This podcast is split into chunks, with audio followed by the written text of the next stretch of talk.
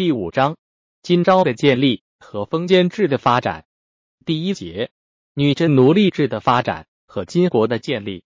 居住在长白山和黑龙江流域的女真族，早在战国时期即见于历史记载。一名作《肃慎》，国语鲁语记载，肃慎在西周时共苦是石弩，苦因库库，大约还处在使用石器的时代。契丹建国后，女真族处在辽朝的统治之下，文献上确立了女真的一名。辽朝统治下的女真族生活在林木众多的山区和江畔，从事狩猎生产，同时也经营农业。人们从小就练习骑马和射箭，长大后都是骑射的能手。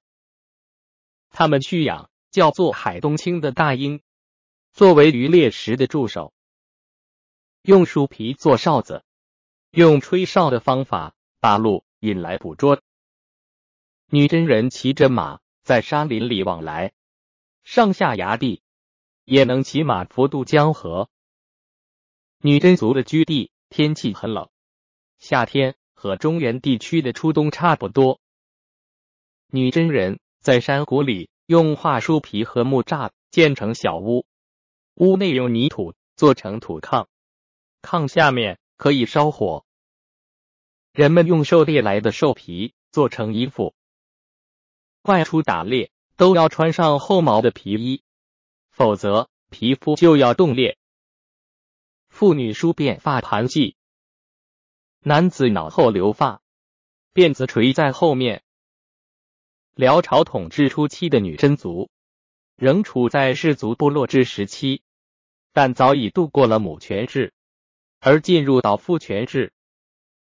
它的特征是：一、氏族以父系来计算，若干氏族组成一个部落，氏族部落长都由男子来充当。二、各部落的成员只能同另一个部落的成员。通婚姻。三氏族长称谋克，他的副职称普里眼、普辇。四部落长称贝锦，另有一个军事首长称蒙安。五各部落各自从事生产和活动，还没有形成部落间的联合。处在氏族部落制的女真族没有文字，用结绳或刻剑的方法。来记事。